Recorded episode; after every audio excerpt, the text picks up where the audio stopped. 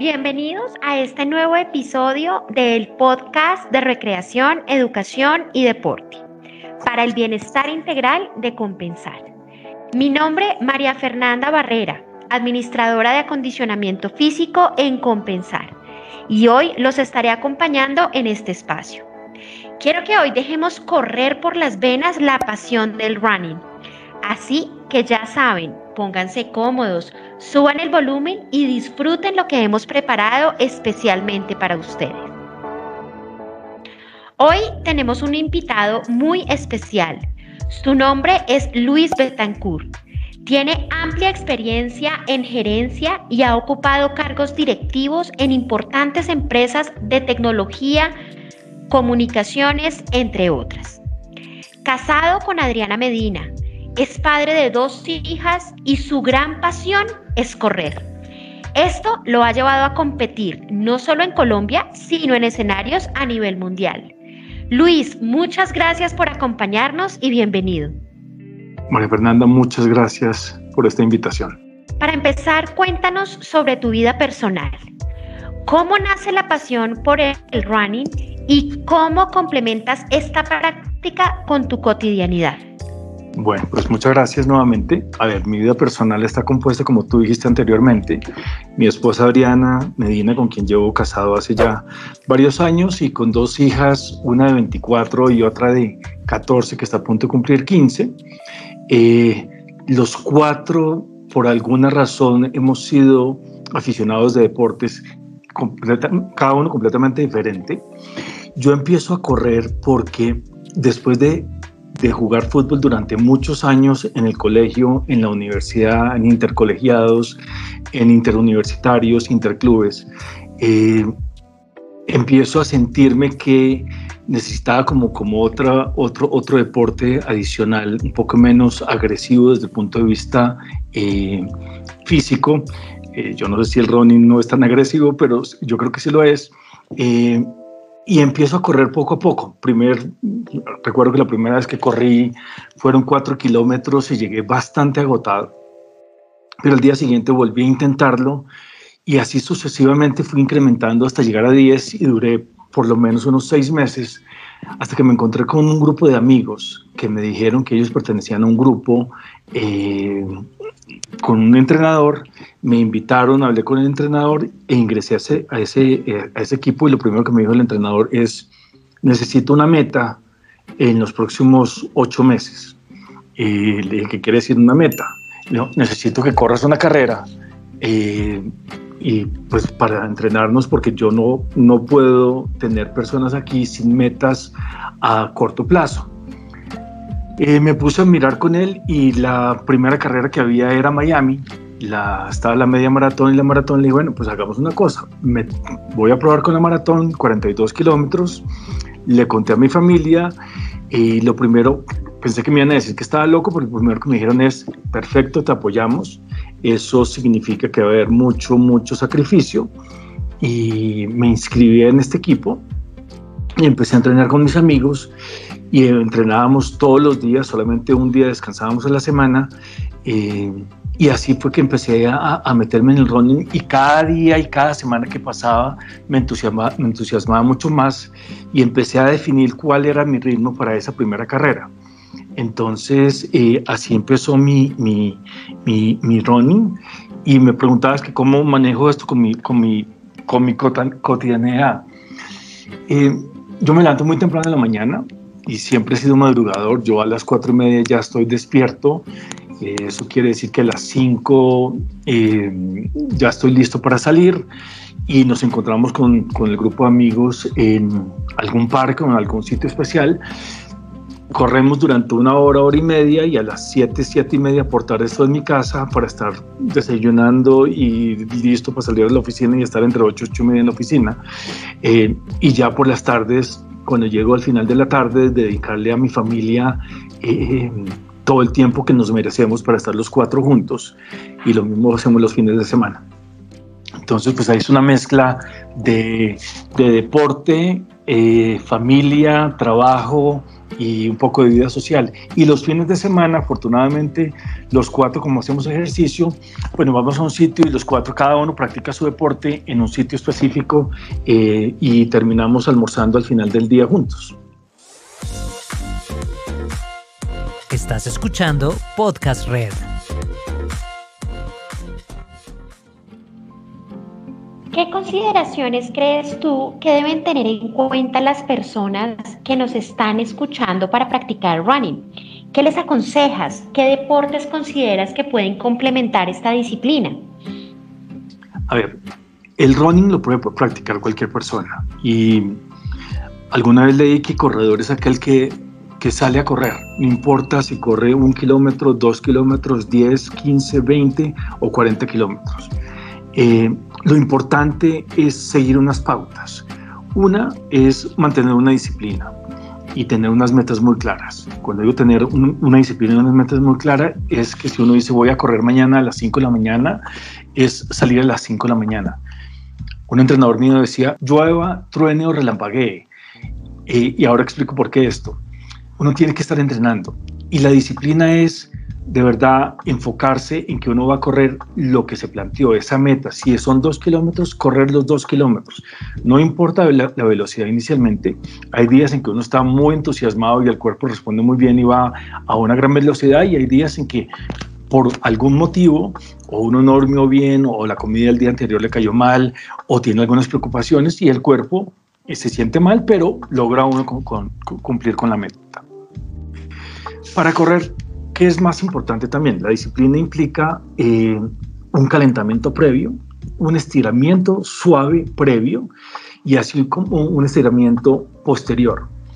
Muchas veces creemos que correr es salir a correr eh, a todo lo que da el cuerpo y eso genera lesiones. El cuerpo, como un carro, tiene que empezar poco a poco, tiene que ir calentando los músculos, pero sobre todo el músculo más importante que es el corazón muchas personas sufren en las carreras es porque nos agotamos desde el principio. Entonces tenemos que ir paulatinamente hasta eh, lograr el ritmo que uno tiene. ¿Con qué complemento yo el running? Eh, mi esposa también hace yoga, además de jugar tenis, entonces hago yoga con ello. Eso me ayuda a estirar los músculos, eso me ayuda a tener un poco de, concentración, eh, de paz mental y el yoga no es, como dicen por ahí, eh, cruzarse de pies y, juntar los dedos y decir om, el yoga va mucho más allá, es un estiramiento, es un trabajo de fortalecimiento, de estiramiento, de, sincronización. Entonces, pues yo lo practico con yoga y como bien mi esposa, bien, decía antes, todos somos deportistas, mi esposa ha sido tenista desde los cuatro años, entonces al final del día juego tenis donde eh, muevo otros músculos eh, fuera de las piernas, como pueden ser los, los hombros, los, eh, el pecho, toda la parte, digamos, de, del abdominal y, lumbar. Entonces es una mezcla de deportes que me ha, me ha servido a mí para, para sentirme mejor cada vez y sentirme mucho más tranquilo cuando estoy corriendo. Esta disciplina exige una preparación previa, desde el descanso, la alimentación, el atuendo, entre otros aspectos. En ese sentido, ¿cómo lograste desarrollar estos hábitos de vida saludable acordes a la práctica de esta disciplina? Yo creo que yo desde tiempo para atrás he sido muy disciplinado. Yo he evitado durante mucho tiempo, casi toda mi vida, eh, tomar trago. No, no, me gusta, no me gusta, no me llama la atención. Eh, pero sí me tomo un buen vino, me tomo de pronto algún trago suave con, con mis amigos y con mi familia. Eh, pero para hablar del tema del deporte, cuando sé que voy a practicar o tengo entrenamientos largos o tengo una carrera próxima en los próximos dos meses, corto de raíz cualquier eh, cerveza o vino, cualquier, eh, eh, digamos, trago que, que, pueda, que me puedan ofrecer. lo manejo bastante bien. Voy a las reuniones y en las reuniones me sirve un vaso con agua, con hielo y con eso quedo tranquilo durante, durante toda la noche. ¿Qué se necesita? ¿Cuál es la preparación? Obviamente el descanso es fundamental en el running como en cualquier otro deporte. Cuando me refiero al descanso es literalmente descansar, no es salir a hacer otro deporte, no es hacer otras actividades, es Cuando uno está en el día de descanso ese día simplemente hace otras cosas, va a trabajar tranquilo o se dedica a ver televisión o va a cine o sale con su familia, pero no hace ejercicio físico. El cuerpo tiene que descansar y la mente tiene que descansar. Descanso es fundamental. Hay unos momentos específicos para descansar dependiendo de la, cantidad de, kilómetros que uno haya recorrido. Por decir algo, si son 10 kilómetros, uno descansar más o menos medio día, estar tranquilo. Si son más de 30 kilómetros de entrenamiento, uno descansar dos, tres días para que el cuerpo tenga una recuperación como, como debe ser. La alimentación, eh, es, yo sigo una alimentación normal, eh, mis proteínas, mis carbohidratos, yo lo primero que hago apenas me levanto es tomarme dos vasos con agua y a lo largo del día me hidrato bastante. Em, no voy a decir como azúcares, eh, me como un helado de vez en cuando, me gusta el postre, pero cuando estoy ya preparando previo una carrera, mes y medio antes, corto todos los azúcares que puedo comer eh, y empiezo a alimentarme de una forma mucho más sana para sana en el sentido de no, ganar más peso, eh, para que el cuerpo se sienta un poco más liviano, em, que tenga que mi metabolismo funcione bastante bien y empiezo a repetir las comidas para que el día, los días previos a la carrera y la mañana antes de la carrera coma lo que yo he venido comiendo y no probar nada nuevo. Entonces, eh, mi alimentación es bastante estricta, sobre todo los últimos dos meses o los dos meses antes de, la, de, cualquier carrera. Eh, y nada, mi vida realmente es una vida tranquila, eh, muy en familia, estar con mis amigos, estar en mi trabajo, no excederme en los horarios ni de trabajo ni de trasnocho.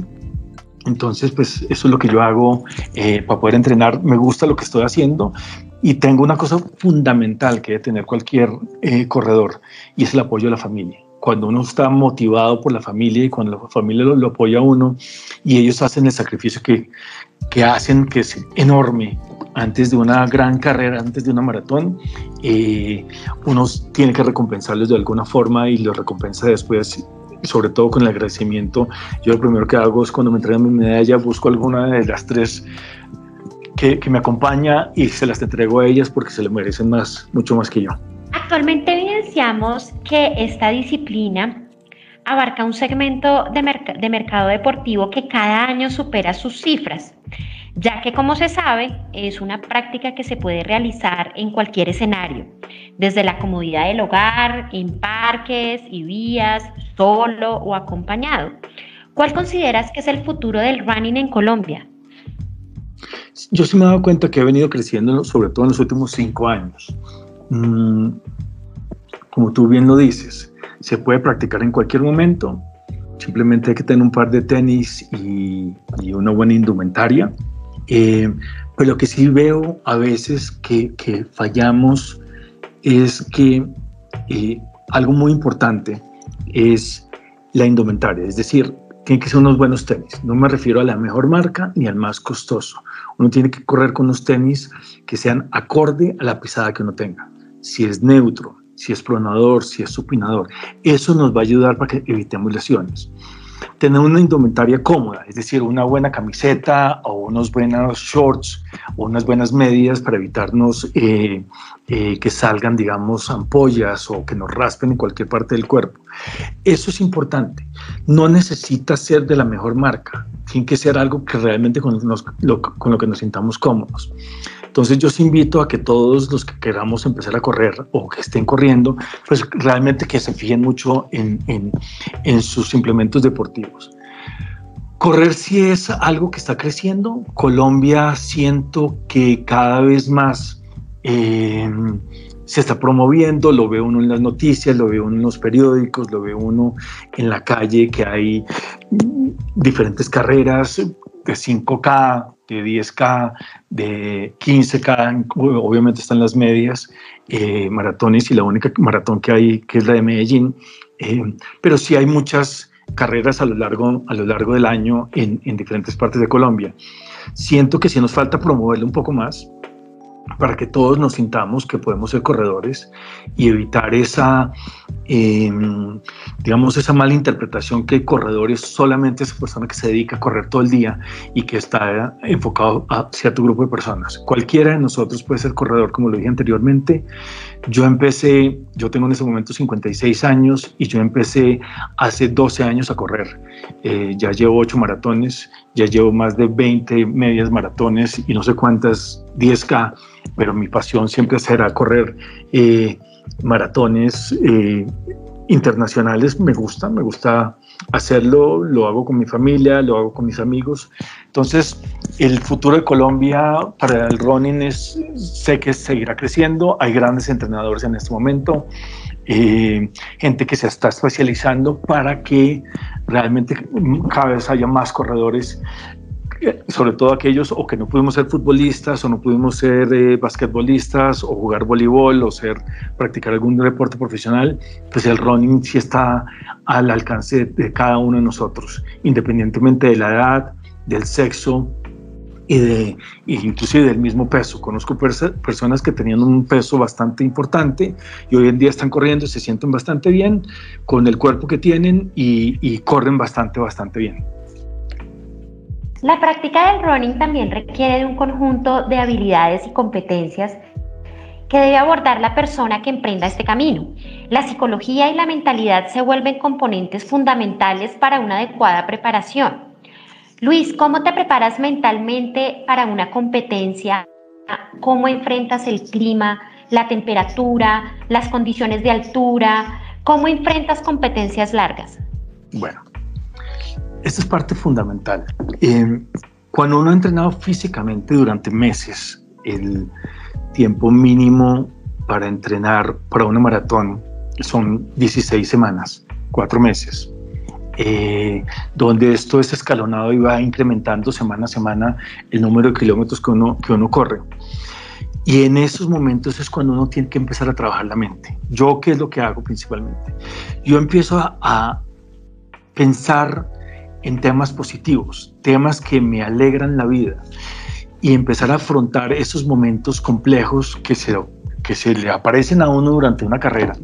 Eh, nosotros los corredores llamamos famoso muro, que se da alrededor entre el kilómetro 33 al 37, que es realmente como si uno se chocara contra, contra un muro. Pero si uno ha venido trabajando antes, ¿qué hago yo? Durante los entrenamientos empiezo a pensar cosas positivas, por decir algo.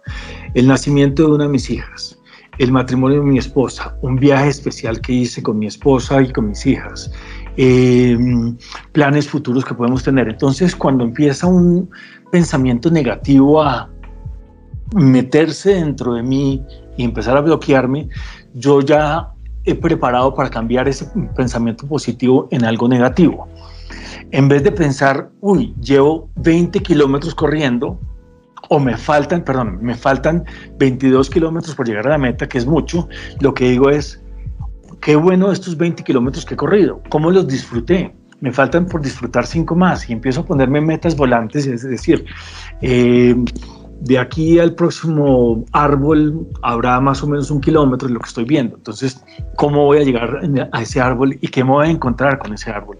Y a medida que pasa el tiempo, voy pensando en cosas positivas.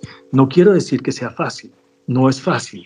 Hay momentos en que uno quiere parar pero realmente entrenarse y empezar a tener temas positivos y tener una mentalidad de crecimiento, es decir, cómo yo cada vez voy creciendo más y me, vuelvo un mejor ser humano a medida que van pasando los, kilómetros. Entonces, es esa mentalidad la que, la que me ha ayudado.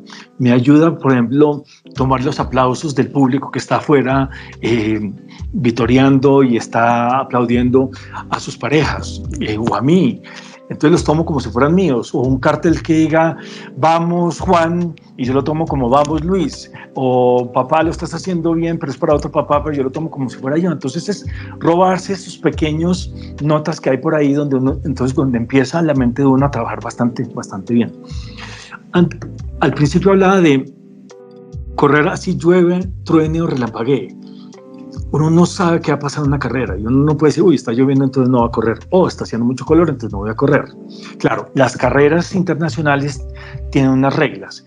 Si la temperatura sube hasta tal nivel, suspenden la carrera. Si realmente está haciendo mucho frío y va a afectar la salud de los corredores, también la suspenden. Pues son ya decisiones externas.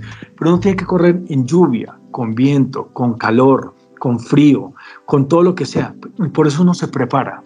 Por eso uno sale y corre en Bogotá, corre en Chía, corre en Medellín, corre en Cartagena, corre en Girardot, corre en, Chingaza. Entonces uno empieza a mezclar los entrenamientos para que el cuerpo empiece a, empiece a adaptarse.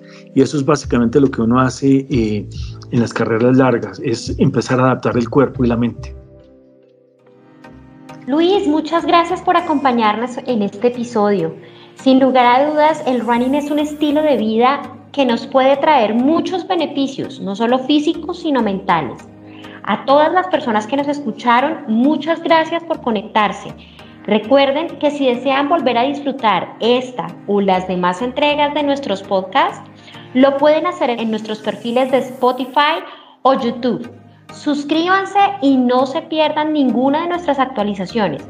Recuerden también que visitando nuestra página www.tiendacompensar.com podrás acceder a muchos de los cursos que tenemos disponibles para su bienestar.